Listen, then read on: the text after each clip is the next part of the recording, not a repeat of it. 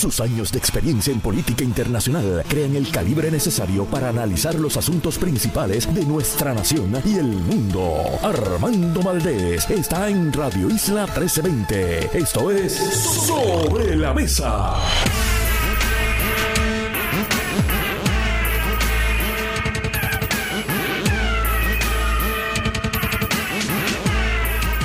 Buenos días Puerto Rico, soy Armando Valdés. Usted escucha Sobre la Mesa por Radio Isla 1320. Hoy en Sobre la Mesa, Gloria Ruiz Quillan se sienta aquí con nosotros en una semana muy activa en la política puertorriqueña. Por supuesto, ella es la periodista estelar de política de El Rotativo El Nuevo Día. Con ella vamos a estar hablando sobre las primarias en el PPD y en el PNP, el voto adelantado, el voto ausente Vamos a hablar, por supuesto, sobre esta controversia con Eliezer Molina.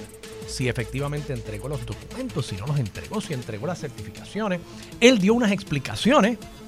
Yo no las entendí. Vamos a ver si Gloria nos ayuda, nos interpreta lo que él dijo y, por supuesto, también el caso esta semana del Partido Popular, o al menos algunos aspirantes del Partido Popular contra Victoria Ciudadana y Proyecto Dignidad por no haber recogido endosos. Gloria nos va a ayudar a navegar todo ese panorama aquí hoy en Sobre la Mesa. Además estará con nosotros el administrador auxiliar de prevención y promoción de AMSCA, la Administración de Salud Mental y contra la Adicción de Puerto Rico, Javier Rivera Meléndez. Con él vamos a estar hablando sobre el consumo de alcohol y sustancias controladas entre nuestros niños y jóvenes en Puerto Rico, un tema importantísimo.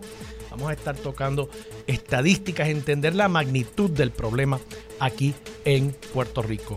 A las 9 y 24 se sienta con nosotros el senador independiente José Vargas Vidot y en el último segmento la organizadora profesional y voluntaria del Hogar del Buen Pastor Indira Molina estará con nosotros a partir de las 9 y 40 de la mañana. Todo eso y por supuesto como todos los días, de lunes a viernes, el mejor análisis de todos los temas. Para hoy, 8 de febrero del 2024, son las 8 y un minuto de la mañana. Los asuntos del país tienen prioridad, por eso llegamos a poner las cartas sobre la mesa. Vamos a poner las cartas sobre la mesa de inmediato. Voy a estar hablando sobre varios temas que han estado eh, dando vueltas en la palestra pública en estas últimas horas en Puerto Rico, comenzando con el tema del endoso de la viuda del ex gobernador Rafael Hernández Colón, que descanse en paz, a Elmer Román, sí, precisamente en momentos en que el nieto de Rafael Hernández Colón, Pablo José Hernández Rivera, está aspirando a la comisaría residente. El PNP y el licenciado Luis Bacó, que entiendo que es representante de la campaña de Elmer Román y que estuvo aquí con Julio Rivera Saniel esta mañana, nos quieren hacer creer que es que Nelsa, pues Nelsa López, la licenciada Nelsa López, salió a endosar a Elmer Román. Ajá. Bueno, vamos a hablar sobre eso en breve. Quiero hablar también sobre este asunto del alegado machismo legislativo que ha sido un planteamiento que ha levantado Lisi Burgos en relación con una orden que se le emitió a ella para que abandonara el hemiciclo luego de que ella rehusara cumplir con un mandato, una orden reglamentaria del presidente del cuerpo, Tatito Hernández, a los efectos de que todos los que estuvieran en el hemiciclo tenían que utilizar una mascarilla por el aumento en contagios que se ha dado en ese cuerpo legislativo. Lisi Burgos, Lisi Burgos, o sea, yo, quiero recordarles a ustedes quién es Lisi Burgos, por si acaso se le ha olvidado. Lisi Burgos es la representante, ella es la delegación cameral de Proyecto Dignidad. Entonces, ahora de pronto ella está cantando machismo. Ajá. O sea, de pronto Lisi Burgos es feminista. Vamos a hablar sobre eso en breve aquí en Sobre la Mesa. Pero antes, antes, quiero tocar con ustedes algunas noticias que están dando de qué hablar a nivel de Estados Unidos y a nivel internacional, comenzando precisamente con Estados Unidos. El Tribunal Supremo de Estados Unidos va a estar hoy atendiendo, recibiendo argumentación oral en el caso en el que la campaña del expresidente Donald Trump está retando la determinación del Tribunal Supremo de Colorado en la que interpretaron que la enmienda 14 de la Constitución de Estados Unidos, que dice que una persona que haya participado o incitado a una insurrección contra el gobierno estadounidense va a estar inhabilitado de ocupar un cargo en el gobierno de los Estados Unidos. Y esto, de nuevo, es una enmienda que tiene su origen en la época de la guerra civil, no era uno de los artículos originales de la Constitución. Luego de la guerra civil, la idea detrás de esta enmienda era evitar que personas que habían participado en el gobierno de la Confederación, entiéndase, de los estados del sur de Estados Unidos que querían separarse del resto de la nación, que oficiales y personas que hubiesen participado del gobierno y de la milicia de ese ejército y de ese gobierno rebelde, posteriormente fueran a ser electas al Congreso, fueran a ocupar cargos en el gobierno federal y que se fuese esencialmente a sembrar dentro del aparato gubernamental victorioso de la Unión, se fuese a sembrar la semilla de esa rebelión que fue aplastada por el norte eh, allá para el 1865. Y ahí entonces se produce la enmienda 14 que también eh, tiene otros extremos que atienden asuntos de ciudadanía, etc. El Tribunal Supremo de Colorado dijo, bueno, en la medida en que el presidente, expresidente Trump, participó e incitó a la insurrección contra Estados Unidos el 6 de enero del 2021, cuando dio discursos en los que le pedía a sus manifestantes, a sus correligionarios, a personas que lo apoyan, que fuesen hasta el Capitolio. Y cuando llegan esas personas al Capitolio estadounidense, lo que hacen es precisamente irrumpir violentamente en esos predios en un intento por detener el proceso de certificación de los votos de los estados en el Electoral College para elegir a Joe Biden como presidente, él estaba incitando a insurrección, aún cuando no haya sido convicto de un delito relacionado a esa incitación. Y toda vez que nosotros, esto lo dice el Tribunal Supremo de Colorado, toda vez que nosotros concluimos que efectivamente él incitó a la insurrección, conforme a la enmienda 14 de la Constitución de Estados Unidos, él no puede figurar en la papeleta en Colorado. Fíjense ustedes, la decisión de Colorado naturalmente está limitada a la jurisdicción de Colorado. Claro, posteriormente hubo una determinación similar en el estado de Maine, si no me equivoco, fue en aquel estado la secretaria de Estado quien corre las elecciones y quien tomó la determinación de que iba a aplicar el mismo precedente de que Trump había incitado a insurrección y por tanto, conforme a la enmienda 14, no era elegible para ocupar el puesto de presidente y por tanto no debía aparecer en la papeleta en ese estado.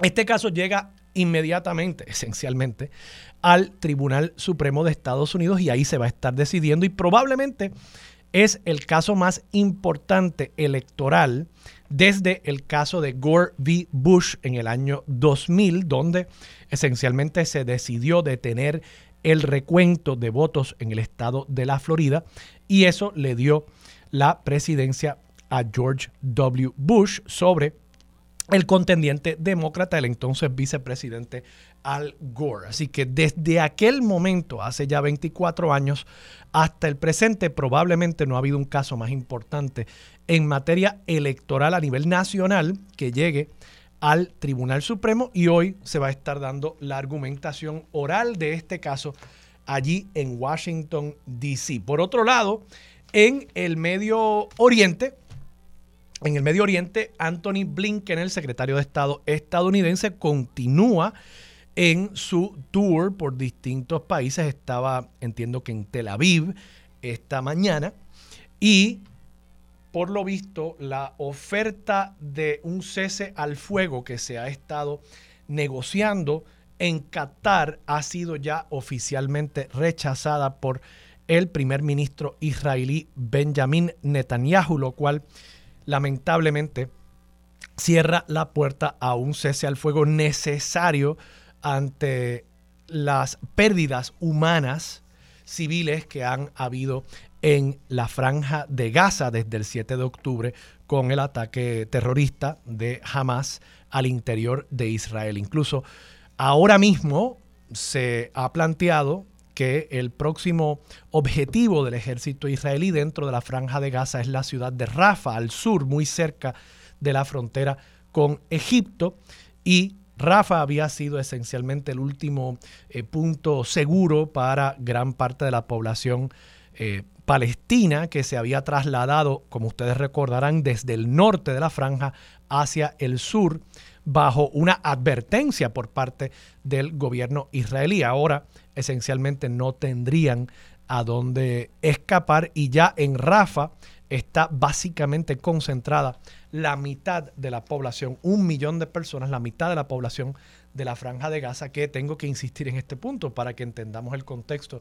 La franja de Gaza completa es apenas dos veces el tamaño del municipio de San Juan. O sea que estamos hablando de una situación de hacinamiento donde toda una población está acorralada y algo, algo hay que hacer, comenzando por supuesto por un cese al fuego. Esperemos que Benjamin Netanyahu recapacite y que se logre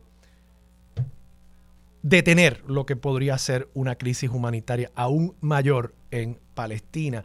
Por último, en Argentina, Javier Milei, el recién electo presidente y ya presidente en funciones de dicho país, ha presentado un proyecto para derogar el aborto legal en Argentina. Diputados de la ultraderecha impulsan una iniciativa que contempla penas de hasta tres años de cárcel para las mujeres que interrumpen su embarazo. Claro, esto hay que entenderlo también en el contexto del fracaso de su paquete de medidas económicas que incluía la privatización de muchas empresas estatales.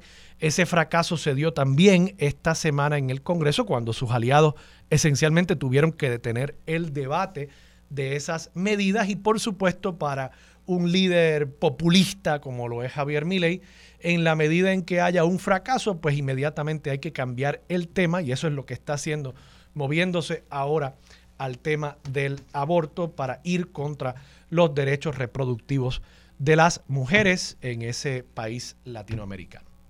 Vamos a dejarlo ahí y aterricemos acá en Puerto Rico de inmediato.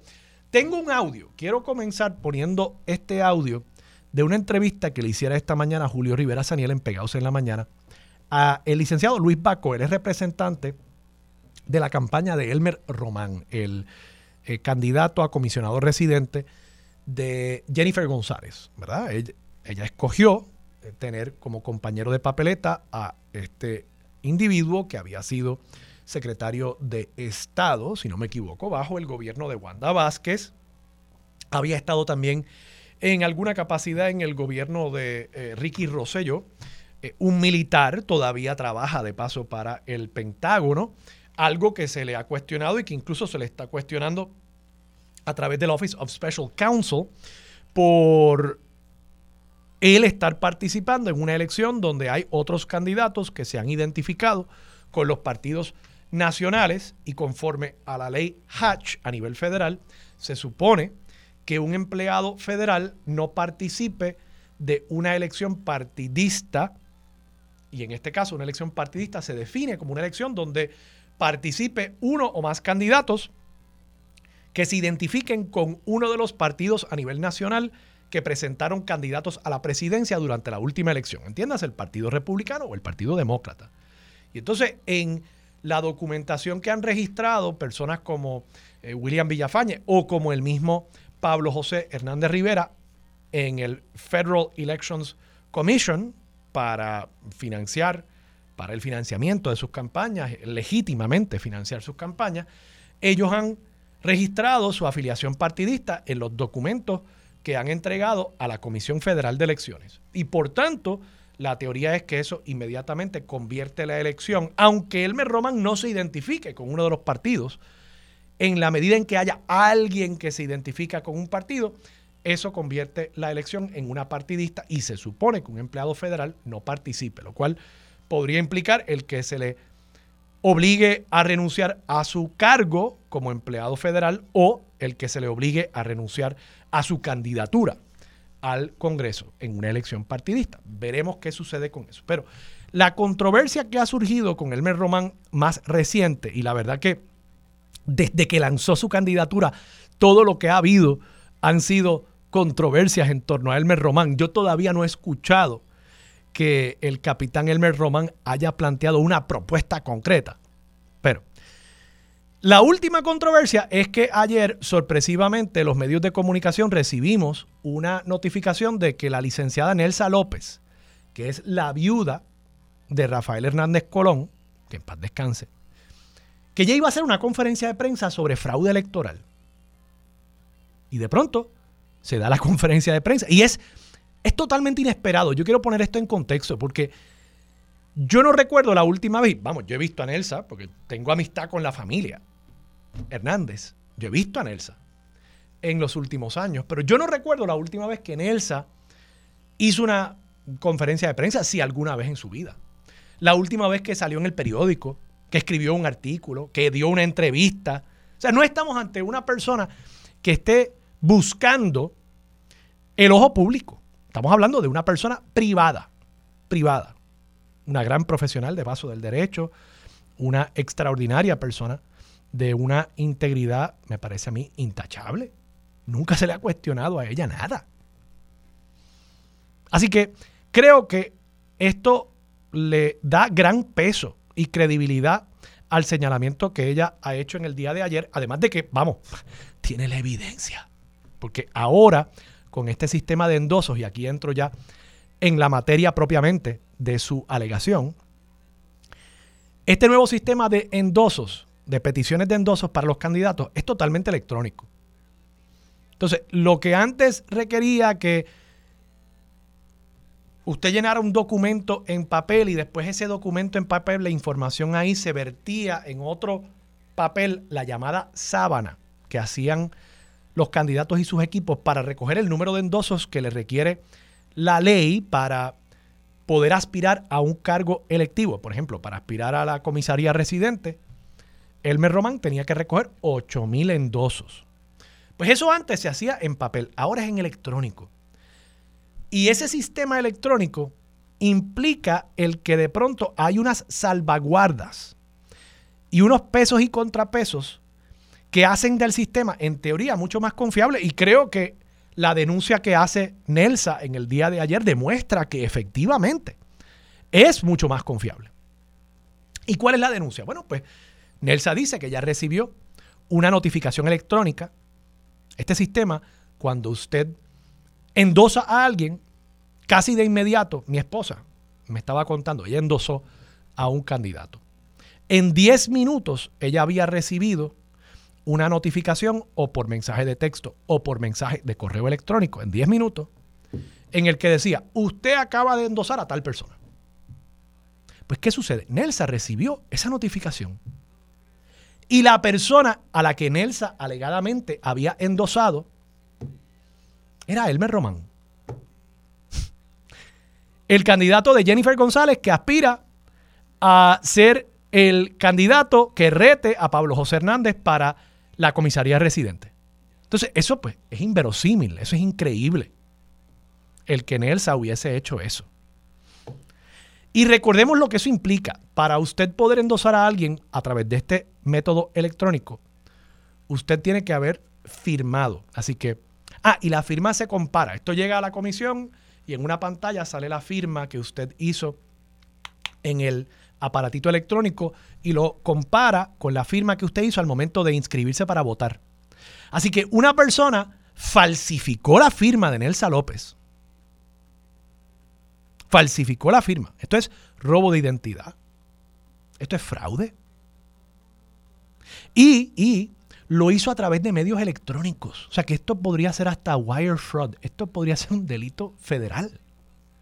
Al punto de que ya Vanessa Santo Domingo, la comisionada electoral del Partido Nuevo Progresista, ha solicitado que se inicie una investigación en la Comisión Estatal de Elecciones. Pero vamos a ver cuál fue la reacción del licenciado Baco, representante de la campaña de Elmer Román, a estas alegaciones de ayer de la licenciada Nelsa López.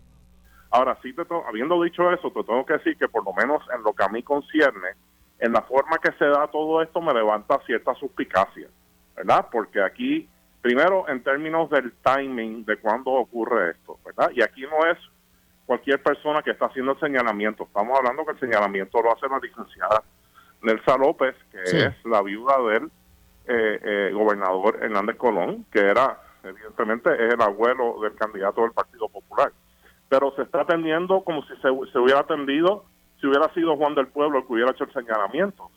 Pero se da en un momento donde Hermes Román ya ha sometido todos sus 9.600 endosos y donde lo que falta es solamente un puñado para llegar a los 8.000 endosos validados que se requieren para certificar su candidatura. Y entonces yo me sospecho, Julio, que lo que está pasando aquí es que el candidato del Partido Popular tiene acceso a los mismos números que nosotros estamos viendo. Ahí escuchaban a Luis Baco, él haciendo este señalamiento de que eh, le resulta sospechoso el timing. A mí no. Este es el momento en que la gente está recogiendo endosos. ¿Qué hay de sospechoso de eso? Si de pronto esta información la hubiesen guardado y la sacaban en octubre, eso sería sospechoso. Pero está sucediendo y se está dando el señalamiento en el mismo momento en que se están recogiendo los endosos. Eso no es sospechoso.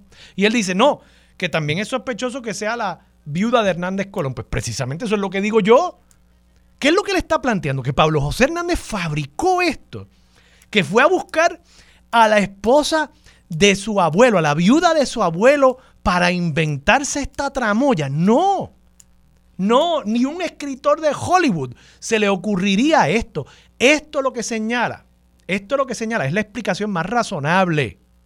Esto lo que señala es que hay gran vaciado de lista. Probablemente había mucho más antes cuando era en papel y no habían estas notificaciones electrónicas. Y a ustedes, a ustedes les salió mal el jueguito y les dio la mala pata que se le notificó a Nelsa López que ella había endosado a Elmer Román. De paso, la información que tengo es que Nelsa había endosado en Bayamón o en San Juan, no me queda claro, un candidato al Senado que es un amigo de esta persona y Nelsa, la información que yo tengo es que le dijo, mira, si tú quieres que yo te endose con mucho gusto. Y lo endosó, un candidato del PNP. Pero yo no voy a votar por ti. Ahora, tú eres mi amigo, yo te doy el endoso para que puedas figurar en la papeleta. Por lo visto, de ahí es que cogieron la firma. De ese documento o de esa firma que ella dio para endosar a otro candidato al Senado del PNP, por lo visto, esa información se la pasaron al equipo de Jennifer González o el de Elmer Román para ayudarlo porque estaba finito con los endosos. Que de paso Edwin Mundo me dijo ayer en ABC, directo y sin filtro, que ya le habían rechazado más de 1.500 endosos a Elmer Román, que todavía está corto de endosos, aunque vence el 15 de febrero, el 100% de los endosos. Eso que dice Luis Baco de que ya tienen 9.600, sí, 1.500 se los tumbaron y es posible que le tumben más. Y la pregunta es, ¿por qué le están tumbando tantos endosos a Elmer Román? ¿Será esto un patrón y simplemente le dio la mala pata, la mala suerte, la mala leche de que uno de esos endosos fatulos fue el de la viuda de Hernández Colón? Lo dejo sobre la mesa. Vamos a la pausa. Regresamos con más de Sobre la Mesa por Radio Isla 1320. Quédate en sintonía. Conéctate a radioisla.tv para acceder y participar en nuestra encuesta diaria. Sobre la Mesa por Radio Isla. Más de 25 años activa en el campo de las comunicaciones, adentrándose en temas profundos de política y gobierno. Su norte es hacer periodismo justo y de altura. A esta hora se une a la mesa la periodista Gloria Ruiz Quillan.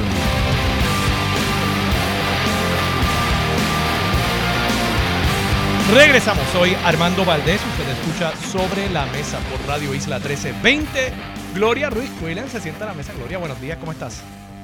Buenos días para ti, para todas las personas que nos escuchan. Oye, te tienen al palo, Gloria. No te dejan descansar. Tengo taller. Eh, tengo bastante trabajo, pero no me quejo. Bueno, vamos a empezar. Digo, quiero hablar contigo sobre este caso de Eliezer Molina. Tú eh, recogiste unas expresiones de él ayer en el periódico. Te tengo que confesar que yo no entendí bien qué era lo, lo que él estaba planteando, pero vamos a dejar eso para eh, turno posterior. Quiero comenzar con eh, la información que tú publicaste acerca del voto adelantado y voto ausente en las primarias de los dos partidos principales. ¿A, qué se refiere una cosa y la otra? Comencemos quizás educando un poquito. Y sé que hay una controversia también todavía planteada sobre el tema de la edad a la que podría entonces ya una persona ser eh, acreedor del derecho a, poder votar adelantado. Explícanos todo lo que está pasando ahí.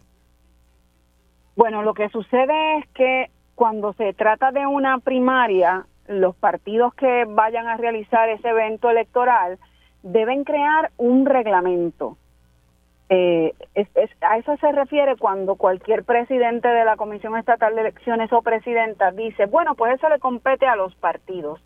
Son los partidos los que regulan ese proceso electoral. Y la comisión sencillamente crea eh, un equipo de primarias con ese comisionado electoral eh, del partido junto a la presidenta o el presidente de la comisión para supervisar que todo se lleve en orden y proveerle las herramientas necesarias para el evento. Ahora bien, cuando se trata de un evento como las elecciones generales, ciertamente participan los comisionados de los partidos, pero es la comisión la que establece las reglas. Claro está, los comisionados toman participación activa en ese proceso. Cuando no hay consenso, el asunto entonces queda en manos, de la decisión del presidente o la presidenta de la comisión. Dicho eso, le corresponde a la comisión crear varios reglamentos, entre ellos el reglamento de la Junta Administrativa de voto ausente y voto adelantado. Ese reglamento se comenzó a confeccionar desde el año pasado cuando el presidente de la comisión era Francisco Rosado Colomer. Estamos hablando de abril del año pasado. No hubo consenso entre los comisionados. Recordemos que el Partido Nuevo Progresista entiende que la edad para acceder a ese voto debe ser eh, desde los 60 años en adelante. El Partido Popular Democrático, en cambio, sostiene que debe ser como dicta la ley al momento, desde los 80 años en adelante. Con ese disenso, entonces Rosado Colomer se disponía a resolver qué hacer con ese reglamento de voto adelantado y voto ausente. Eh, pero lo dejó sobre la mesa reconociendo que en ese momento el código electoral podría sufrir enmiendas porque recordemos que había incluso una negociación entre los líderes legislativos y el, el gobernador Pedro Pierluisi para enmendar ese estatuto, que ya sabemos que no llegó a nada, pero prudentemente Rosado Colomer decidió no tocar el reglamento a la expectativa de que el código electoral cambiase. Eso no sucedió, Rosado Colomer renunció en julio del pasado año porque su término a la judicatura vencía precisamente el primero de julio y él entendía que no teniendo un, una renovación eh, de su término como juez era impropio que él se quedara dirigiendo la comisión tan cercano como el primero de diciembre cuando comienza el proceso de erradicación de candidaturas. Así que ese reglamento quedó para la consideración de la presidenta alterna que vino a, ejercer como presidenta de la Comisión Estatal de Elecciones. Y hasta el momento ese reglamento no ha sido aprobado.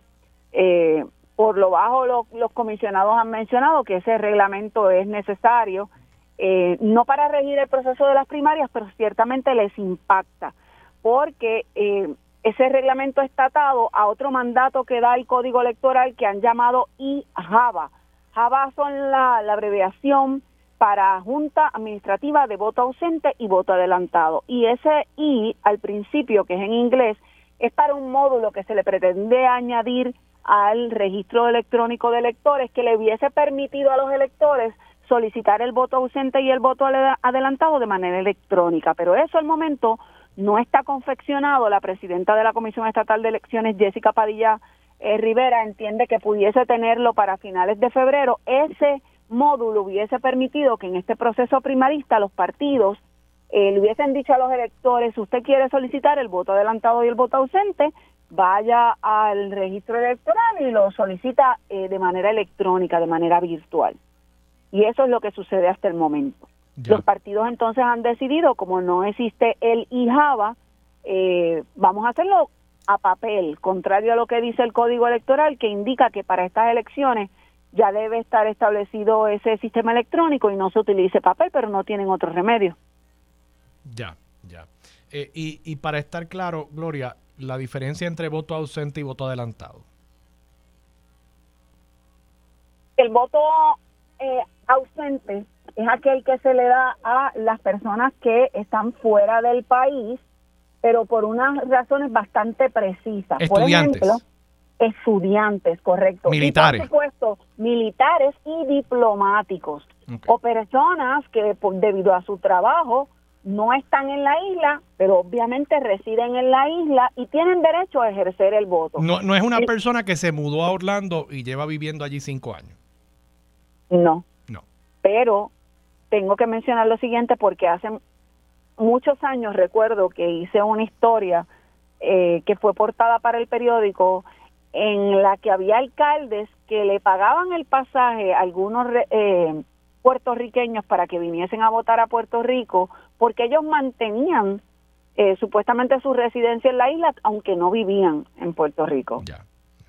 Y voto adelantado es simplemente el voto de personas que viven aquí, eh, que están aquí, pero que por alguna razón pues tienen derecho a votar un poquito antes de la fecha de la elección general. Exacto, ahí entramos incluso los periodistas, porque alguien tiene que ah, cubrir las elecciones, el evento electoral, así que pueden votar adelantado. También los policías, los funcionarios que van a estar trabajando ese día, eh, otras personas que debido a su trabajo pues tienen que hacerlo de manera adelantada. Y ahora esto se ha extendido eh, para dárselo incluso a las personas que por alguna razón de salud pues eh, o, sencillamente a raíz de lo que sucedió con la pandemia, eso se extendió bastante. O a raíz de la edad, que, que ahí está la controversia de los 80 o los 60. Sí, y la gente se preguntará, eh, esto del voto a las personas encamadas, eh, los confinados cuando votan, el voto a domicilio, todo eso son modalidades del voto adelantado. El voto por correo, que ha sido el que más, más volumen ha experimentado. Y, y- quisiera explicarle a, a los radioescuchas que eh, por qué se permitió en las pasadas elecciones votar desde los 60 años de manera adelantada. Bueno, estaba la pandemia, hubo una resolución, porque la ley, como bien dije anteriormente, dice que es de 80 años en adelante, pero hubo una resolución conjunta para que por la emergencia de la pandemia se le permitiese votar a las personas de 60 años. Y también hubo un recurso legal presentado en el Tribunal Federal que además eh, abonó a que a que más cantidad de personas desde 60 años en adelante pudiesen votar media- mediante esa modalidad. Ya. Eh, y la resolución que se había aprobado, según tengo entendido, era solo de aplicación para las elecciones del 2020, ¿correcto? Eso es así porque si el legislador hubiese querido otra cosa, hubiese enmendado el código electoral. Sí. Así que eso fue sencillamente para las elecciones del 2020. Ya. Yo hablé con Toñito Cruz esta semana en, en Directo y Sin Filtro en ABC Puerto Rico y él me planteó que una de las posibilidades que ellos están barajeando, toda vez que el Partido Popular controla los dos cuerpos legislativos, es volver a aprobar una resolución que atienda este asunto o quizás una medida de unas pocas enmiendas al código electoral, entre las cuales podría estar este asunto de, de la edad para bajarlo a 60. Yo, por mi parte, yo creo que yo voté adelantado, yo no, no soy periodista, pero bueno, soy analista, tengo, tengo ¿verdad? un espacio en los medios de comunicación y ese día, como tuyo, estaba trabajando, así que me dieron la alternativa del voto adelantado. Y he visto cómo funciona el voto adelantado en Estados Unidos, en la Florida, por ejemplo, y, y tengo que decir, Puerto Rico tiene que moverse en esa dirección. O sea, eh, nosotros no podemos seguir eh, atrasados y yo, por mí, yo lo ampliaría a cualquier elector que quiera votar adelantado y darle el tiempo, darle el espacio para que lo puedan hacer. Fíjate que en estas primarias el Partido Nuevo Progresista ha decidido utilizar todas las modalidades de ese voto adelantado. En el caso del Partido Popular Democrático, estarían trabajando el voto ausente y en el caso del voto adelantado, solamente la, la modalidad de domicilio, el voto a domicilio y el ausente. Eso significa que no estarían trabajando los otros. Que de paso, Gloria, ese voto a domicilio a mí siempre me, me- me causa un poquito de, eh, no, no sé si de suspicacia o me pregunto por qué es necesario, porque yo pensaba que era para personas encamadas, pero no, cualquier persona, mi mamá, por ejemplo, no, no quiero revelar su edad, pero cualificaría para el voto eh, adelantado. Mi mamá podría pedir, no estando encamada, es una persona que guía, camina, está perfectamente bien, podría pedir que alguien vaya a su casa a tomarle el voto. Y, y, no sé por qué mantenemos esa modalidad que me parece tan arcaica cuando uno podría pues facilitar más el, el voto a, eh, por correo, por ejemplo.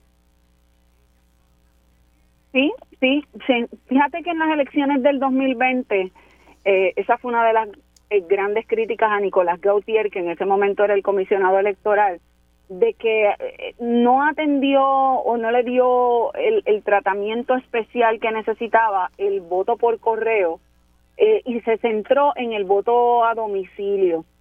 Eh, después escuchábamos a Carlos Delgado Altieri mencionar que eso fue un gran error, eh, mientras el PNP en ese instante hablaba a boca de jarro de cómo había armado todo un andamiaje para trabajar ese voto. Yo recuerdo que mm, mencionaban en ese instante que tenían runners, los, los famosos, las personas estas que llevan los resultados inmediatamente después de las elecciones o, o que tienen esa, esa facilidad de llevar algún tipo de mensaje político, utilizaron esas personas para llevar el Sharpie, que es este lápiz negro que se utiliza, se utiliza para papeleta, eh, proveerle a ese lector el sobre Manila, recordarle que tenía que sacar la fotocopia de su, una identificación para unirla a, la, a las papeletas y que así se le contara el voto, las fechas clave, o sea, había toda esta estructura para, para evitar que se perdiera un voto de ese voto por correo.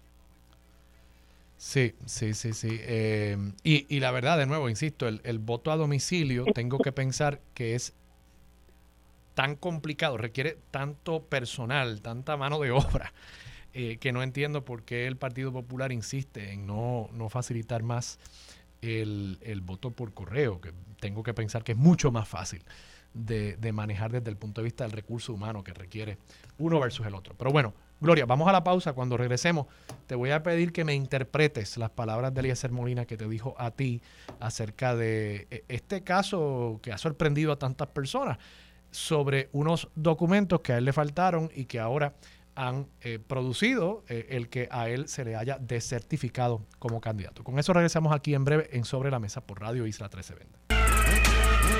Regresamos, soy Armando Valdés, usted lo escucha sobre la mesa por Radio Isla 1320. Gloria Ruiz Cuilan sigue sentada a la mesa. Gloria, Eliezer Molina, estoy aquí citando de un artículo de periódico de ayer, tú eres la periodista que firma esta nota, eh, fue publicada en la página 10 del rotativo de ayer miércoles. Eh, dice eh, Eliezer, eh, ellas no querían recibirme el documento de Hacienda de las planillas, el que era de la certificación de haber rendido las planillas, porque la plataforma en ese momento solamente brindaba cinco años porque estaba en la transición del receso navideño. Eh, ese documento mínimo subsana la gestión. Eh, yo, yo no entiendo lo que le está diciendo ahí, no sé si tú me puedes ayudar a entender, no entiendo qué tiene que ver la transición del receso navideño no sabía que había una transición en el receso navideño en el Departamento de Hacienda. Y, tengo entendido que la comisión pide 10 años. Él está un poco admitiendo, me parecería a mí, que solo pudo entregar 5. no, no sé cómo esto es una defensa efectiva contra los planteamientos que se han levantado de que faltaron documentos. Sí, quizás el, el, el uso de, ese vocabulario no fue el mejor de su parte para explicar, pero, pero estoy clara en lo que quiso decir. Okay. Y te explico. Lo que pasa es, recordemos que el periodo de erradicación de candidaturas comenzó el pasado primero de diciembre y se extendió de manera eh, especial, debo decir, hasta el 2 de, de enero. Eso es así porque de ordinario es hasta el 30 de diciembre, pero como esa fecha cayó sábado, la comisión decidió por reglamento, vamos a dar estos dos días adicionales. Claro. Molina fue a la comisión el 2 de enero para formalizar su aspiración y debe ir a la comisión y le explico a los amigos y amigas Radio Escucha porque es un candidato o intentaba ser un candidato independiente y es la, la comisión a la que entonces se le tienen que someter todos los documentos, a diferencia de un aspirante de un, eh, de un partido político que lo hacen eh, bajo la insignia que él desee. Él fue entonces el 2 de enero, pero recordemos que usted tiene que llevar una serie de documentos que exige el código electoral. Cuando él dice el receso navideño y esta transición, se refiere a que él buscó documentos que evidentemente en ese momento las agencias de gobierno estaban en receso de Navidad. Por lo tanto, cuando eso sucede, le da una cantidad, el, sistema electrónico de, de, la agencia que sea le va a dar una cantidad de documentos, pero quizás no tiene un archivo adicional que le permita darle más cantidad de los documentos que usted necesita.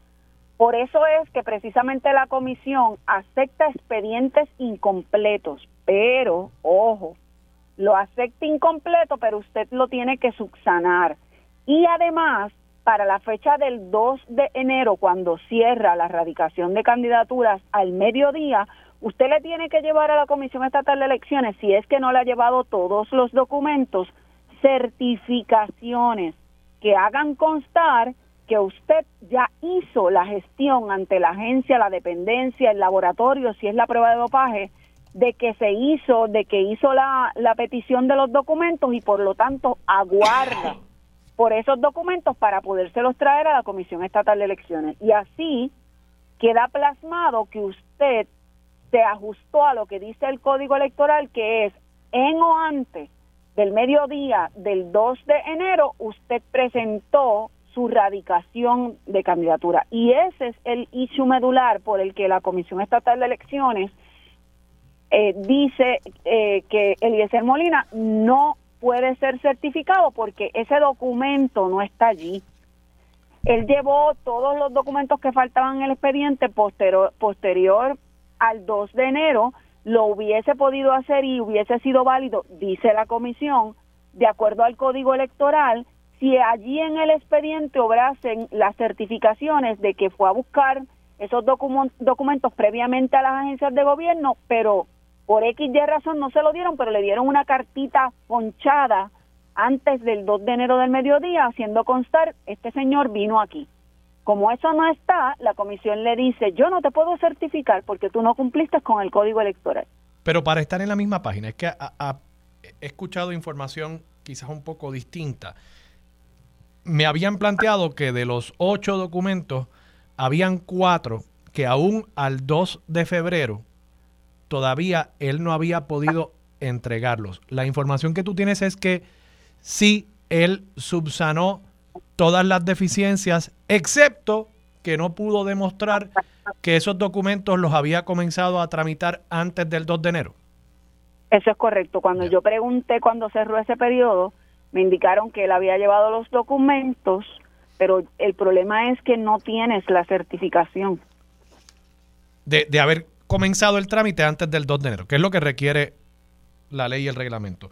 Y, te pregunto, ¿qué acerca, y, hay otra nota que eh, tú publicas hoy, también en la página 10, pero la edición de hoy jueves 8 de febrero, donde la presidenta de la Comisión Estatal de Elecciones, Jessica Padilla, un poco hasta parece estar ya airada con que se le siga preguntando eh, acerca de esto. Dice, tengo que decir que lamento que esta controversia con relación al error administrativo haya tomado relevancia o relación al incumplimiento de un candidato. Eh, ella lo que está planteando es que aún cuando él no hubiese llevado esas certificaciones de que sus documentos estaban en trámite, la comisión le abría el sistema de endosos a todos los candidatos, aunque su expediente estuviese incompleto a esa fecha. Incompleto quiero decir no que le faltaran los documentos porque en teoría tenían otros 30 días para subsanar, sino que incompleto en la medida en que no habían demostrado que ya habían solicitado los documentos faltantes. La comisión en efecto no erró al abrir el sistema de endosos para Eliezer Molina. Tengo que contestarte en la afirmativa ella está diciendo porque se le ha cuestionado cómo pudiste abrirle la puerta a Eliezer si el, expediente estaba incompleto y no trajo esas certificaciones para que recogiera los endosos. Eh, y, y, un poco lamenta ella y, y concurro en que, en que sí en efecto denota cierta molestia que le hayan dado mayor prevalencia a ese asunto por, eh, por encima de que si el candidato cumplió o no cumplió con lo que dice el código electoral. Y ella dice, ella se refiere al código electoral en su artículo 7.15 que habla de las peticiones de endosos aspirantes primaristas y candidatos independientes. Y ese eh, estatuto, ese artículo en particular, dispone que la accesibilidad a los endosos se le provea a un aspirante y cito expresamente las expresiones de la, de la presidenta. Cuando se radica la intención de candidatura, así que no podemos verlo de otra manera. La radicación de candidatura o la radicación de aspiración, esté el expediente completo o no, permite la recolecta de los endosos. Lo he dicho mil veces, de mil maneras, dice.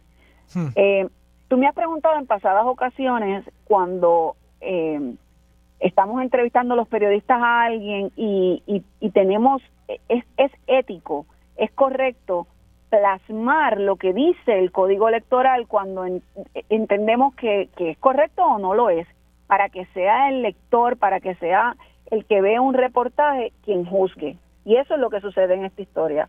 El Código Electoral, en su artículo 7.15, inciso 9, dice que todo aspirante, y vuelvo a citar directamente del Código Electoral, deberá presentar, o mejor dicho, cito del Código Electoral porque lo anterior era una cita de la presidenta, deberá presentar en la comisión un escrito informativo sobre su aspiración o candidatura con el propósito de que la comisión prepare un expediente y tome las medidas administrativas necesarias para recibir peticiones de endosos a su favor. O sea, que en efecto parecería que el, código no dice ese expediente tiene que estar completo y ya validado, sino que una vez se recibe la intención de candidatura, la comisión debe abrir el sistema y luego entonces se verifica si cumplió con los documentos o no. Lo que pasa es que hay otro inciso en este 7.15 que es precisamente por el en el que se sitúa la controversia de Molina y el que en el que se ampara la, la comisionada electoral del PNP cuando presenta la moción en el pleno de la comisión y es de ese 7.15 que dice si usted tiene un expediente incompleto me tiene que traer las certificaciones antes de que cierre el periodo. Entonces, en este que menciona la presidenta no dice nada de que el expediente tiene que estar incompleto y yo te abro para someter endosos. De hecho, si le pregunta a los comisionados, en este caso del PNP y del PPD, que fueron que cuyos aspirantes han sido los únicos que están recogiendo endosos porque porque tienen primarias, ellos no permitieron que un expediente que estuviese inconcluso sin certificación recogiera endosos. Pero claro, eso fue una decisión de los partidos, no de la comisión. Pero los partidos entienden que la regla debe ser la misma para todo el mundo. Aunque en efecto hubo otro candidato independiente, uno de los candidatos a la gobernación, que le pasó lo mismo, ¿no? O sea, que la comisión podría decir, mira, es que nosotros actuamos de la misma manera con todos los candidatos independientes y esa es la regla que le aplicaría en este caso a Eliezer Molina. Sí, pero los partidos han argumentado, y de hecho lo han dicho los comisionados electorales, es que la ley, la ley es la misma para todo el mundo. Eso claro. que le dio una ventaja sobre mis candidatos a los independientes. Bueno, Gloria, me tengo que ir, pero nada, e, esta controversia es interesantísima. Yo creo que al final del día, cuando esto llegue al tribunal, la decisión, y me parece que va a pasar algo muy similar en el caso de, de los cuatro aspirantes del PPD contra Victoria Ciudadana y Proyecto Dignidad. Yo creo que más que el texto de la ley, lo que va a pesar aquí es las actuaciones de la Comisión Estatal de Elecciones en estos dos casos y eso va a ser determinante para dilucidar estas controversias. Gracias, Gloria. Vamos a la pausa. Regresamos con mucho más de Sobre la Mesa por Radio Isla 1320. Yo soy Armando Valdés. Usted escucha Sobre la Mesa por Radio Isla 1320. Lo próximo, voy a estar hablando sobre Lizzie Burgos un poco, sí. Ha dicho, ha dicho que es machismo legislativo el que se le haya pedido que abandonara el hemiciclo por no querer usar la mascarilla cuando hubo una orden por parte del cuerpo para que se utilizara en la medida en que hay un brote en la Cámara de Representantes y se está tratando de evitar los contagios. Algo enteramente razonable. Ella en lugar de usar argumentos que quizás serían más creíbles viniendo de la delegación de Proyecto Dignidad en la Cámara, ella optó por levantar la bandera del machismo del machismo, en serio. Lizzie Burgo, Proyecto Dignidad, en serio. Hablo sobre eso en breve. Además va a estar con nosotros el administrador auxiliar de prevención y promoción de la Administración de Servicios de Salud Mental y contra la Adicción, Javier Rivera Meléndez. Con él vamos a estar hablando sobre el consumo de bebidas alcohólicas y otras sustancias por parte de los menores en nuestro país. Un tema muy serio que voy a estar abordando por recomendación precisamente de un radio escucha que me pidió que trajera el tema y vamos a estar comenzando a abordarlo hoy aquí en Sobre la Mesa. Además estará con nosotros el senador independiente José Chaco Vargas Vidot.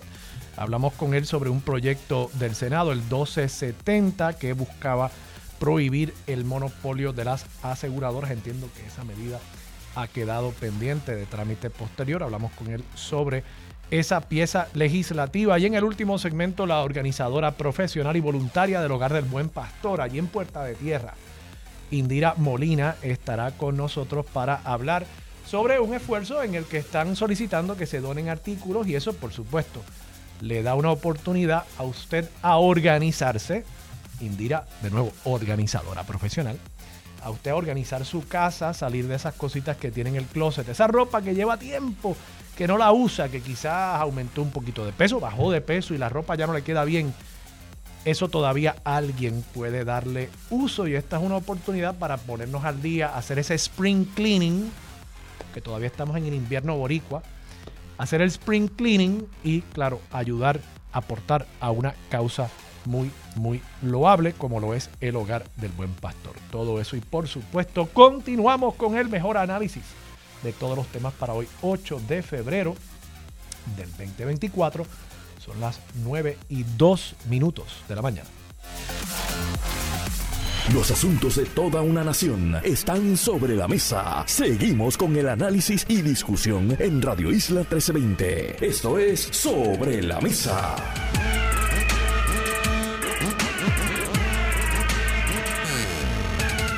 Regresamos, soy Armando Valdés, usted lo escucha sobre la mesa por Radio Isla 1320.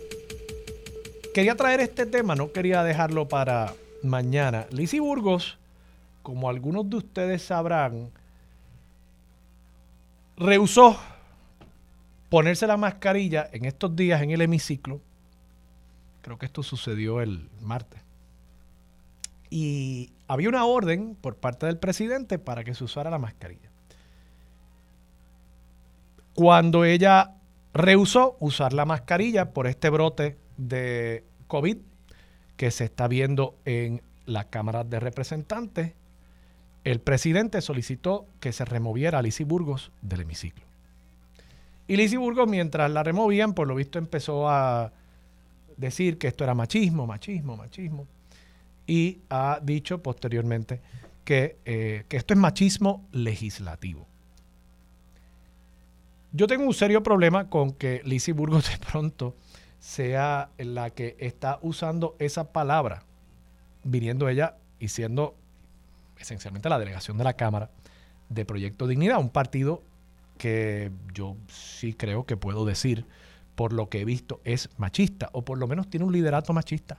Vamos a decir que no es todo el que pertenezca a esa colectividad. Y de paso, quiero también definir aquí unos conceptos, ¿verdad? Yo creo que nosotros vivimos en una sociedad machista, yo creo que todos nosotros tenemos algo, por mucho que eh, seamos aliados, como lo soy yo, del movimiento feminista, por mucho que una persona, una mujer sea feminista, porque también las mujeres pueden ser machistas, ¿no? Vivimos en un contexto cultural en el cual permea el machismo, permea una visión del mundo con, ciertos roles asignados al hombre y a la mujer. Eh, pensemos en cosas sencillas. Esto lo hago yo. Cuando usted habla del personal de apoyo de un ejecutivo, usted dice la secretaria. Usted está anticipándose a que la persona que va a ser personal de apoyo del ejecutivo, que probablemente está visualizando un ejecutivo varón, va a ser una mujer. Claro, también es cierto, ¿verdad? Hay ciertas profesiones donde hay una mayoría eh, de mujeres y es cierto que en esas eh, profesiones de apoyo administrativo que conocemos como profesiones secretariales, en efecto, hay muchas mujeres por diversidad de situaciones y realidades históricas. Pero también hay hombres, hay varones que son personal secretarial y nosotros cuando hablamos de las secretarias, por lo general hablamos de eh, secretarias en femenino. A pesar de que después dicen, no, pero es que el género masculino en el lenguaje incluye el femenino. Eso es cierto, pero nosotros evidentemente cuando hablamos, escogemos a veces no usar el género neutral, que en teoría es el masculino, y le asignamos el femenino. Y ahí se denota una actitud, pues, culturalmente machista. Igual pasa con las enfermeras. Nosotros decimos los doctores. Pero de ordinario pensamos en la enfermera, en el personal de enfermería, como una mujer. Así que esa realidad permea. Y eso es un contexto cultural machista. Otra cosa es decir, esa persona es machista, ¿verdad? Y cuando decimos esa persona o esa acción específicamente es machista, pues yo creo que en ese contexto habría que denotar algún comportamiento que discrimina entre el comportamiento que habría hacia una mujer o el comportamiento que habría hacia un hombre. En el caso de la orden de la Cámara de Representantes de que todos los legisladores se pusieran mascarillas, era una orden de aplicación general para todos, para todos. Los miembros del cuerpo fuesen mujeres o fuesen hombres. Y por lo visto no es que había un hombre legislador que no cumplió y Lisi Burgos fue la única que sufrió las consecuencias del incumplimiento. No, es que la única que incumplió de los legisladores fue Lisi Burgos. Y por tanto, a ella se le pidió que abandonara el hemiciclo. Para que estemos claros, los cuerpos, según la Constitución, son los jueces de los miembros de esos cuerpos. Por eso es que solamente la Cámara de Representantes puede juzgar a sus propios miembros, por eso es que el Senado solamente puede juzgar a sus propios miembros para fines de eh, un residenciamiento, para fines de sacarlos de su escaño. Y el cuerpo puede establecer normas de decoro para, por ejemplo, temas de vestimenta, donde, de paso, yo sí creo que en cuanto al código de vestimenta podría haber algo de discrimen entre un sexo y el otro de los legisladores, porque, por ejemplo, a los varones se les exige el uso de la corbata a los varones legisladores. Y a las mujeres no se les exige el uso de la corbata. Así que ahí uno podría decir que hay algún tipo de, de discrimen o de distinción que se está haciendo entre un sexo y el otro. Pero en cuanto a este tema de la mascarilla, yo no veo cómo plantear que este asunto encierra algo de machismo. Pero insisto, a mí lo más que me choca de esto es que esto venga de Lizy Burgos y que ella ahora se esté cantando eh, feminista. Porque, ¿qué sucede? La representante Lizy Burgos, ustedes recordarán que en el año 2022, digo, y esto estoy simplemente buscando eh, un ejemplo de las muchas cosas que uno podría sacarle a Lizy Burgos sobre los proyectos que ella ha presentado en contra de los derechos de las mujeres y las minorías sexuales en nuestro país, muchísimas cosas. Pero es que resulta irónico que Lizzie Burgos esté ahora diciendo que porque le pidieron que se pusiera una mascarilla, que eso es machismo legislativo y que se le expulsó del hemiciclo porque no quiso ponerse la mascarilla y que eso es machismo legislativo. Que de paso, ayer en ABC Puerto Rico, en directo y sin filtro, tuvimos a Javier Jiménez, presidente ahora de esa colectividad, y él dio unos argumentos mucho más efectivos que los que podría plantear o los que planteó Lizzie Burgos en cuanto al por qué ella, no tenía que ponerse la mascarilla. Que si eh, en el Senado no ha habido esa orden para ponerse la mascarilla y por tanto no hace sentido que en solamente uno de los dos cuerpos que ocupan el mismo edificio haya esa orden, que podría ser el caso de que Lizzie Burgos por alguna razón de salud no puede usar la mascarilla. O sea, hay otras razones un asunto simplemente planteamiento de derechos civiles, derecho de expresión, aunque ya hay incluso casos en Estados Unidos que dicen que el uso o no uso de la mascarilla no es expresión, es una medida de salud pública. Pero nada, habían otras maneras de justificar la acción o la omisión de Lizzie Burgos. Decir que había machismo, pues yo creo que es el peor de todos los posibles argumentos. Y de nuevo, viniendo de Lizzie Burgos. ¿Por qué? 9 de mayo del 2022, estoy citando aquí de una nota del periódico Metro, la representante del proyecto Dignidad, Lizzie Burgos, dijo el lunes que las mujeres deben cuidar cómo se visten para evitar el acoso callejero. Es más, esto lo dijo aquí en Radio Isla. Yo no sé ni por qué estoy citando un artículo de Metro cuando esto lo dijo aquí en Radio Isla. Verdaderamente tenemos que saber que hay algún tipo de responsabilidad con nosotras, las mujeres. No podemos echar toda la culpa que un, un hombre salga y no. Creo que nosotros también tenemos que cuidarnos para no tener ese miedo de salir a la calle. Y si yo entiendo que puedo ser acosada, trato de no incitar eso. ¿Cómo es que uno incita el acoso? Pero cada persona se puede vestir como le da la gana. Puede hacer lo que le da la gana. Ese no es el issue aquí definitivamente. Burgos entiende que existe la responsabilidad en las mujeres por su vestimenta. Podría haberla, y le digo porque yo soy abogada de profesión y sé de personas que han sido acusadas de actos lascivos y cuando llegan frente al juez, el juez ve a la víctima y obviamente si la persona, el juez es una persona pensante y he visto casos que se han caído precisamente por la, porque la persona va vestida frente al juez de una forma que es llamativa. Hay que tener en cuenta que cuando uno se presenta frente al juez, uno es humano. Y eso podría tomarlo en consideración. No es que vaya a tomar la decisión a base de eso, pero estamos hablando de un humano que es tan imperfecto como nosotros. Y quién sabe si podría tomar una decisión basada en eso. Le digo porque yo como mujer puedo pensar que hay casos que se han resuelto porque la persona se lo buscó. Y yo entiendo que aunque no debe ser, podría pasar. Esa es la realidad. Así que esta es una representante que en el pasado ha hablado sobre cómo las mujeres deben vestirse en el tribunal, sobre cómo las mujeres pueden estar incitando a que sean acosadas por estar vistiendo prendas de ropa muy llamativas. Esto fue en mayo del 2022. Yo recuerdo haber discutido este tema aquí en Sobre la Mesa. Y ahora le pidieron simplemente que se pusiera una mascarilla. No es que se pusiera una prenda particular de ropa, no. Póngase la mascarilla por un tema de salud pública para proteger a sus compañeros. Y ella ahora de pronto dice, no, no, no, no, eso es machismo. Eso es machismo. Mire, yo creo que hay aquí una hipocresía insalvable y bueno, Javier Jiménez hizo lo mejor que pudo ayer para defenderla, claro. Evitó, como, la, como el diablo a la cruz, evitó tocar el tema del machismo específicamente y planteaba otras justificaciones para por qué Lizzie Burgos no debió haberse puesto, debía tener el derecho a no ponerse la mascarilla. Lo dejo sobre la mesa. Está con nosotros el administrador auxiliar de la Administración de Servicios de Salud Mental y contra la Adicción, Javier Rivera Meléndez, eh, administrador auxiliar de prevención específicamente. Buenos días, administrador, ¿cómo está? Hola, buenos días, Juan Rivera Meléndez. perdóneme. Juan Rivera Meléndez. Perdón, es que no, no le estoy escuchando bien. Ir aquí, ¿podemos mejorar un poquito el audio, subir el volumen aquí? Sí, dígame. ¿Se oye bien ahora? Ahora sí. Juan Rivera Meléndez por aquí. Ah, Juan, discúlpame, dije Javier, mis, disculpas, lo tenía eh, mal aquí en, en, mi, en mi rundown.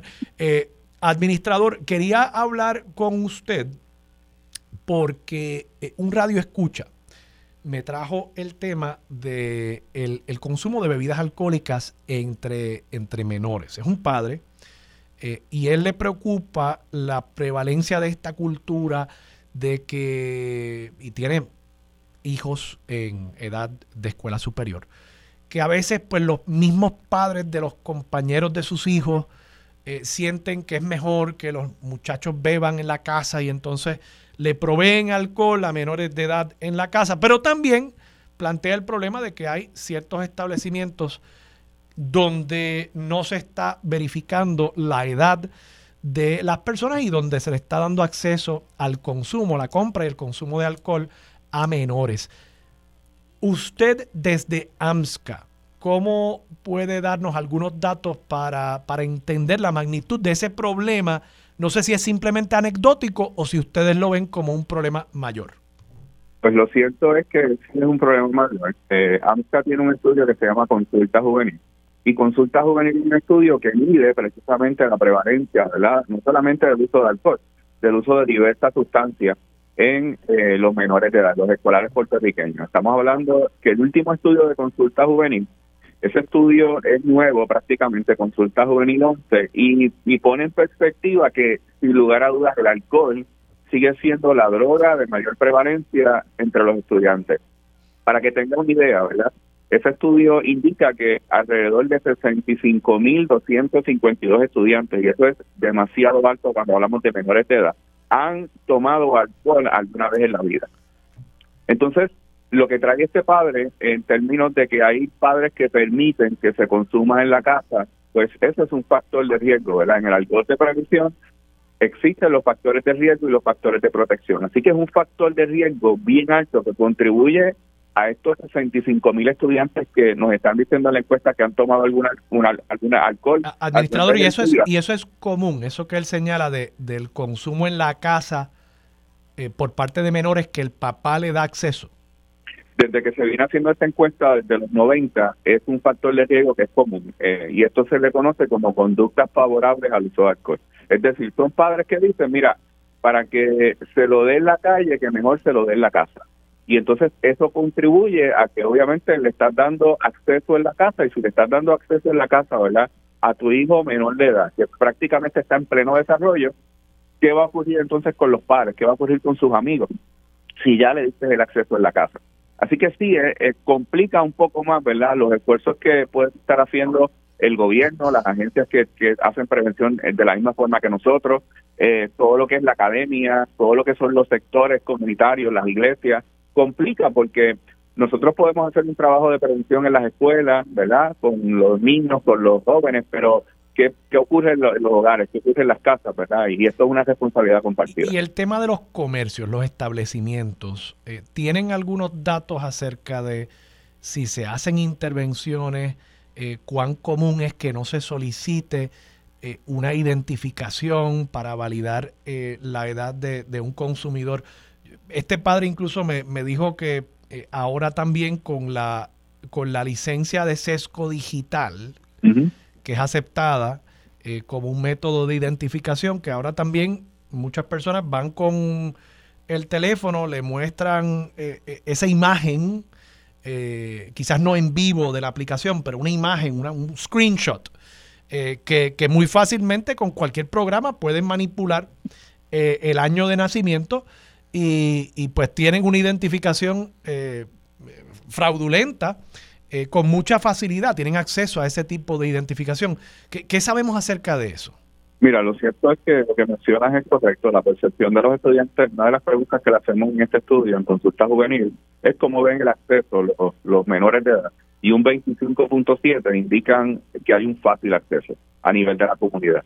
Y en Puerto Rico existen leyes, ¿verdad?, que prohíben la venta de alcohol eh, a menores de 18 años. En el caso del productor de tabaco, afortunadamente se logró aumentar a 21 años.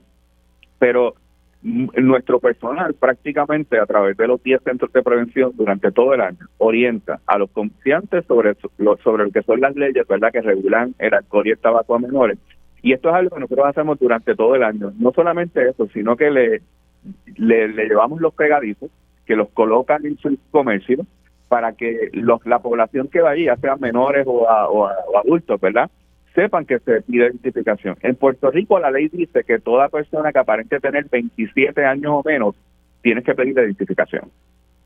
¿Qué está ocurriendo con los menores de edad que muchas veces van a los establecimientos comerciales? Y no estoy diciendo que sean todos los comerciantes. Yo creo que en Puerto Rico hay comerciantes responsables, ¿verdad? Que no solamente eh, ellos, ¿verdad? Se encargan de pedir ID, sino que educan, ¿verdad? Sus empleados que están allí para que pidan identificación, pero hay algunos eh, comerciantes que lamentablemente no piden identificación y esto provoca un factor de riesgo bien alto a nivel comunidad eh, y entonces ahí es que vemos que el 25.7 de los estudiantes en esta encuesta ven como un fácil acceso eh, y esto implica el que no les están pidiendo identificación. Otro, otra cosa que puede pasar es que a lo mejor le dan el dinero a sus hermanos o amigos que a lo mejor sí tienen eh, más de 18 años y compran eh, lo que es el alcohol para ellos. Esto puede estar ocurriendo. Y, y le pregunto, ¿en qué edad es que estos jóvenes, usted me dijo 65 mil que han dicho, sí, yo tengo acceso, he tenido acceso, he consumido alcohol, ¿en qué edad en promedio comienzan a consumir alcohol? Pues eso es una pregunta bien interesante y este estudio, ¿verdad?, eh, revela que eh, estamos hablando que estudiantes están comenzando desde los 14 años. ¿Cuál es la problemática? Que empiecen desde los 14 años, que prácticamente su cerebro se está desarrollando. Un cerebro no se desarrolla hasta pasados los 25 años. Y el que nosotros tengamos menores de edad de 14 años que están en pleno desarrollo, que nos estén diciendo que están que han probado alcohol desde esa edad, estamos hablando que eso eh, propende, ¿verdad?, eh, a que entonces cuando lleguen a una edad de 17, 18 años, prácticamente van a estar adictos a lo que es el alcohol. Y eso es una problemática para el sistema de salud pública del país. ¿Y genera adicción el alcohol? Definitivo, definitivo. El alcohol es un... A pesar de que en Puerto Rico el alcohol es una droga legal, el alcohol es un depresivo del sistema nervioso central y el alcohol tiene muchísimas consecuencias en términos de eh, lo que puede provocar en una noche que un joven eh, adolescente, ¿verdad? Que simplemente, por eso, ¿verdad? Le llamamos adolescentes, porque adolescentes no tienen este control en términos de si me voy a tomar una, una cerveza, dos cervezas. Estamos hablando que los adolescentes en su mayoría, cuando hacen uso de alcohol, eh, hay una modalidad que se llama binge drinking, que no es otra cosa que tomar cinco tragos o más de corrido. Y eso es algo que reportan en este estudio. Y más de la mitad de los estudiantes reportan tomar cinco tragos o más de corrido eh, cuando salen con sus amigos a fiestas, a paris, y esto realmente provoca eh, eh, conductas violentas, provoca embarazos no deseados, enfermedades de transmisión sexual, jóvenes que posiblemente tienen una licencia de conducir y se van a conducir un vehículo de motor bajo los efectos de, de embriaguez, esto puede traer accidentes, ¿verdad?, de auto y posiblemente te puede costar la vida. Aparte de todo lo que puede provocar en el organismo, todas las consecuencias que puede traer. Es un problema bien serio el uso del alcohol. Una última pregunta, administrador. Ese 65 mil, eh, que es un número absoluto, en términos proporcionales, ¿qué por ciento del cohorte de edad, presumo que entre 14 y 18 años, eh, ¿qué, por ciento representa eso, esos 65 mil adolescentes? Ese, tiene un estimado más o menos de uno, uno de cada cinco estudiantes me están diciendo que están consumiendo alcohol alguna vez en la vida. Para que tenga idea, de esa eh, de esos 65 mil, el 52% son féminas y el 48% son varones. Este estudio nos dice que las féminas están consumiendo por primera vez Nunca habíamos visto esta modalidad de consulta juvenil. Por primera vez las féminas están consumiendo más alcohol que los varones y esto obviamente eh, pone mucho más riesgo ¿verdad? en las féminas en términos de embarazos no deseados, enfermedades de transmisión sexual, ni se diga lo que puede provocar el, alcohol ¿verdad? en el estado de embarazo, conocido como el síndrome de alcohol fetal, que trae un montón de problemas en el desarrollo de este bebé, entre muchísimas otras consecuencias. Uno de cada cinco estudiantes, presumo que de escuela superior, esto es escuela intermedia y escuela superior. Eh, uno de cada cinco han tomado alcohol alguna vez en la vida. Alguna vez en la vida. Y presumo que esa proporción va en aumento en la medida en que son un poquito mayores, ¿verdad? Eh, así a que, sí. A medida que estamos mirándolo con el, el, grado superior, eh, va en aumento. Bueno. administrador, muchas gracias. Juan Rivera administrador auxiliar de la Administración de Servicios de Salud Mental contra la Adicción. Vamos a estar hablando más con él. Me gustó mucho eh, esa entrevista y traer estos temas para que entendamos a veces que estas cosas que entendemos como, como culturales tienen, tienen un impacto y un efecto muy serio a largo plazo en nuestra sociedad. Vamos a la pausa, regresamos con más de Sobre la Mesa por Radio Isla.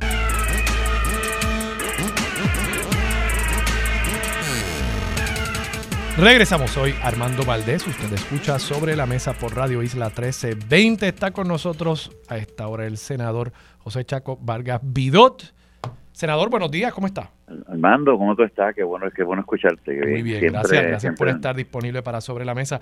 Senador, usted denunció en estos días que el proyecto del Senado 1270 está engavetado en la Comisión de Salud. Eh, hábleme un poco de esa medida. ¿Es una medida de su autoría? Sí, Armando, es una medida que, que no, no solamente el valor que tiene no es que sea mi autoría, el valor que tiene que es el reclamo de muchísimos estudios salubristas, de personas que han eh, analizado las razones por las cuales perdemos profesionales, esa fuga de, de profesionales de la salud, como la razón por la cual las personas no tienen los accesos directos en, una, en un sistema abierto y competitivo. Las razones por las cuales nosotros tenemos que, esperar, eh, y me incluyo, este meses a veces por una por una cita precisamente porque los sistemas de proveedores privados eh, que son los que componen básicamente todo nuestro nuestro nuestro escenario de servicio en el área de la salud se ven se ven se ven secuestrados por el intento bueno el intento no por la por el monopolio que ejercen las aseguradoras eh, de salud en Puerto Rico. Y entonces yo creo que eh, la comisión de, de salud el mismo presidente del Senado debe tener conciencia como se lo he presentado miles de veces eh, que aun cuando esto es una medida que es de las medidas que, que no son simpáticas, ¿verdad? Para, para muchísimas de las personas de, de, mucho poder en Puerto Rico, la realidad es que debemos de pensar que el, la, la, el, el, el, el, interés apremiante del Estado debe de ser preservar precisamente un elemento que es fundamental, que es la salud. Nadie nadie debe vivir en un país donde la salud esté secuestrada por, unas cuantos, por unos cuantos monopolios. Y, y le pregunto, eh, senador, ¿qué es lo que dispondría esta medida? Entiendo que, entre otras cosas, plantearía que los seguros, las compañías de planes médicos, no podrían, a su vez, ser dueños o tener intereses económicos, digamos, accionistas en instalaciones médicas y en proveedores de salud. O sea, un plan médico que sea dueño de un hospital, digamos. Lo que pasa es que aquí existe un sistema que no que no se permite en los Estados Unidos. En los Estados Unidos las leyes antimonopolísticas en el área de la salud específicamente prohíben que una, una compañía de salud también sea dueño, accionista, parte del negocio de proveer los servicios directamente. Y eso lo hacen precisamente para que ocurran varias cosas. Primero, para que, la, para que haya un sistema abierto donde las personas puedan elegir eh, en forma igualitaria, o sea, no, no haya un, un, sistema que pesa más que el otro porque, porque domina el escenario del tarifario, el acceso, las regulaciones, etcétera. Eh, y segundo, el, la, la, en Puerto Rico, por alguna razón que yo no todavía no, no lo he entendido, este, se hace un waiver hace muchos años atrás y le permite a Puerto Rico a través de una de, de una un, esa, esas escapadas que se dan cuando se escribe una ley permite al comisionado de seguro eh, obviar la ley de, mono, de, antimonopolística y permitir que con un, con un permiso del comisionado de seguro se abra el espacio para que la, la compañía de seguro compita contra sus propios proveedores. Y esta ley lo que, lo que hace es que eh, no permitiría que, la, que exista esa competencia desleal que poco a poco va acaparando en grupos médicos poderosos o en grupos de grupos de aseguradoras poderosos los servicios que se supone que estén dispersos eh, de una de una forma diferente eh, eh, por todo por todo Puerto Rico y que en este momento no lo están porque los proveedores que son subcontratados a una red de servicios en una aseguradora tienen como competencia a la propia aseguradora que establece tarifarios diferentes, que establece condiciones diferentes y que encima de eso este tiene tiene el, el, poder para eliminar de su de su red de, de, preferencias al, a proveedores que cuando hablamos de proveedores no hablamos de médicos nada más hablamos de farmacias hablamos de laboratorios de comunidad y hablamos de otros servicios como nutricionistas, etcétera, de todos los servicios ancilares que, que componen un sistema de salud. Entonces, fíjate que la, la medida, eh, que no es una medida de, de, un día para otro, por eso es que me molesta que la medida esté tan atacada, estancada. Ha tenido el aval del Colegio de Médicos, de las juntas examinadoras, ha tenido el aval de, de, de salubristas dentro de la, de la academia y es porque sencillamente eh, no es justo, no es justo que nosotros estemos perdiendo profesionales porque se permite a través del comisionado de seguro un sistema donde hay una colusión que eh, provoca provoca la, la, la, la encerrona al paciente y al proveedor a un solo lugar.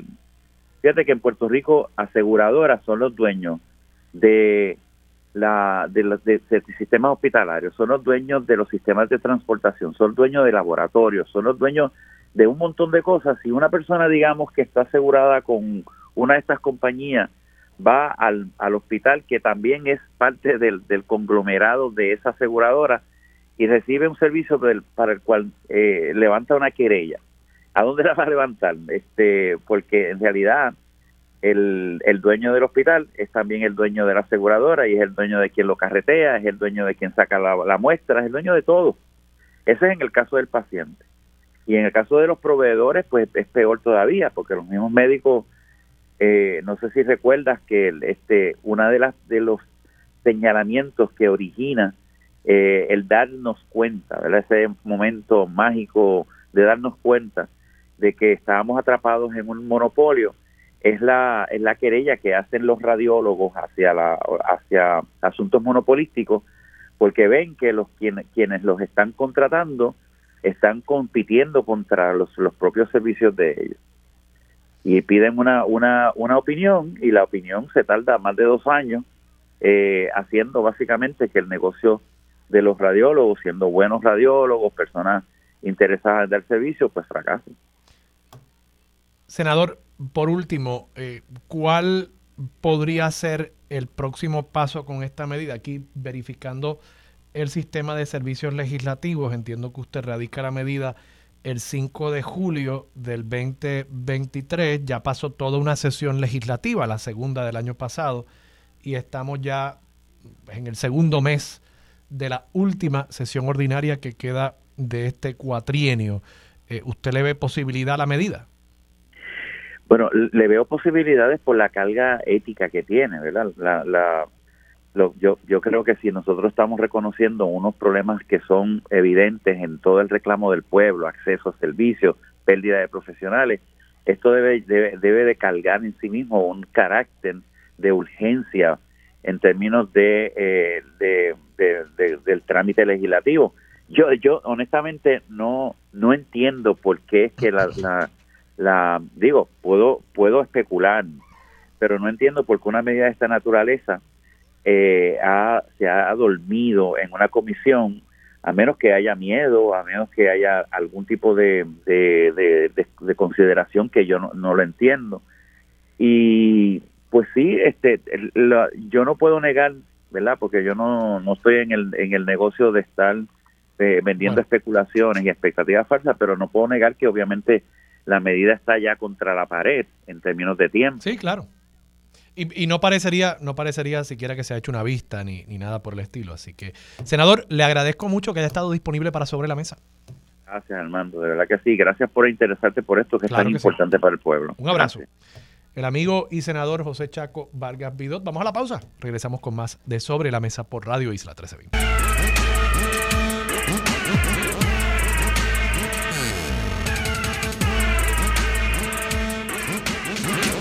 Regresamos, soy Armando Valdés, usted escucha sobre la mesa por Radio Isla 1320 y a esta hora se sienta a la mesa la organizadora profesional y voluntaria también del Hogar del Buen Pastor, Indira Molina.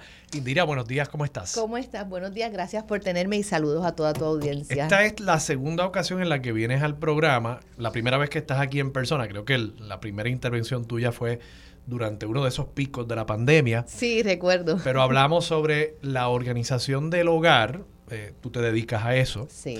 Eh, entiendo que ahora también estás integrando unos elementos psicológicos que, como hablamos antes del programa, sin duda el tema del espacio en el que uno habita, trabaja, influye sobre cómo uno se siente, cuán productivo uno puede ser, eh, sobre el estado emocional de uno. Entonces, se combinan estos dos temas con también el del hogar del buen pastor, eh, porque el hogar está promoviendo que todos hagamos una resaca. Así mismo. En nuestro hogar. Háblanos un poquito sobre eso. claro que sí. Su directora ejecutiva, Tere Beard, está convocando, invitando a todo nuestro país a un gran movimiento nacional que se llama Dona Amor al Hogar del Buen Pastor. ¿Y cómo puedes donar amor? Donando esos artículos que tienes en casa que no necesitas, que están en buen estado, que otra persona lo puede utilizar.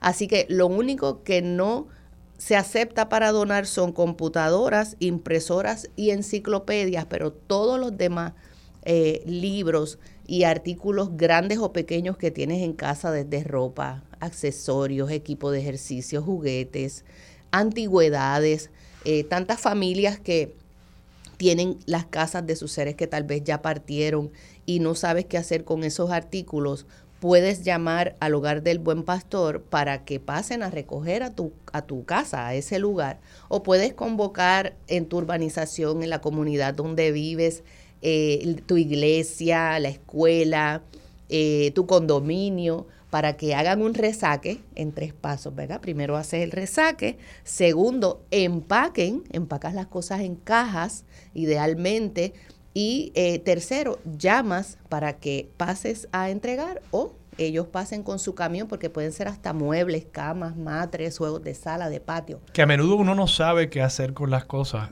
y, la gente piensa que pues hay que enviarlo al vertedero, que hay que llamar a una persona para, para el recogido de escombros y muchas veces estamos votando, o sea, vivimos en una sociedad de, de consumo tan voraz, donde nosotros eh, cambiamos, compramos ropa para una actividad y después la tenemos ahí en el closet y después acaba eh, botar. Y, y, son cosas que se pueden reutilizar. ¿Cómo las, qué hace el hogar del buen pastor con las cosas que uno dona? Pues el Buen Pastor tiene tres, eh, tiene microempresas. Una de ellas es la tienda Joy, la tienda Joy del Hogar del Buen Pastor. Y muchos de ustedes la deben conocer. Ahora hay una, la más eh, reciente que abrió en el Paseo de Diego número 152. En el sótano de San Patricio Plaza está la otra que también tiene una librería y en Puerta de Tierra, en el antiguo Colegio San Agustín. En esas tres tiendas, ahí es donde van esas donaciones que ustedes van a tanto llevar a la tienda de Puerta de Tierra o que el camión las va a buscar sin ningún cargo adicional. Y se venden allí y con esos fondos es que se apoya el programa de los residentes de rehabilitación es una rehabilitación holística. Son personas sin techo que además tienen problemas de, de, de adicción, claro que sí, o personas que han tenido, es increíble escuchar las historias de cada, de cada persona, ¿verdad? A veces son personas que vienen con trauma de la niñez, que han perdido sus padres, que han tenido situaciones de violencia, de maltrato y quieren y quieren una vida mejor, así que llegan al buen pastor a eso. Y obviamente esas tiendas también les proveen una oportunidad a ellos y ellas para trabajar eh, y para desarrollar unas destrezas de negocios, ¿verdad? Porque tienen que entonces eh, organizar estas tiendas. De paso, yo, yo soy cliente frecuente de la librería eh, que tienen en Puerta de Tierra. La, y la de San Patricio, debo decir, también voy a la de San Patricio. a menudo los libros es algo que, pues, salvo que estén destruidos, pues no, no hay razón para, para tirarlos. votar un libro. Claro que no. Eh, y realmente tienen una gran selección de, libros, está, particularmente la de Puerta de Tierra, que está ahí en el antiguo Colegio San Agustín. Sí. Está muy bien organizada. Es preciosa. Es preciosa. Con aire acondicionado, hay estacionamiento. y muy bien organizado. no, no se imaginen que esto es una librería de libros usados donde están tirados ahí. No, no, no. Están organizados, categorizados. y si usted está buscando un libro en particular, es muy probable que usted lo pueda encontrar ahí. Eh, Indira, en el contexto de tu profesión como organizadora profesional, vamos a decir que hay unas personas que nos están escuchando en este momento y dicen, Dios mío, me encantaría, pero es que no tengo el tiempo, eh, me da mucho estrés pensar en, en hacer ese resaque en, en, mi casa. ¿Cómo tú le recomendarías que empezara? ¿Debe ser una cosa de que voy a virar la casa patas arriba o debe tratar de ir pensando en unos bloquecitos más pequeños, voy a empezar con este closet. ¿Cómo, cómo tú organizarías ese proceso de organización? Sí, ciertamente para muchas personas es abrumador, ¿verdad? El pensar, pero wow, sí, yo creo que tengo cosas para... ¿Por dónde empiezo? Pero ¿por dónde empiezo? Yo recomiendo que vayas espacio por espacio, tal vez en la cocina, dices, ok, hoy sábado voy a dedicarme media hora a solamente mirar, solamente mira esas cosas que no usas, ese asador de, de pollo que lo usaste una vez y ya no lo has prendido más, eh, un horno, eh, unos cubiertos, una vajilla, tal vez tienes una vajilla para 10 personas, para 8 personas. empezar con los artículos más grandes.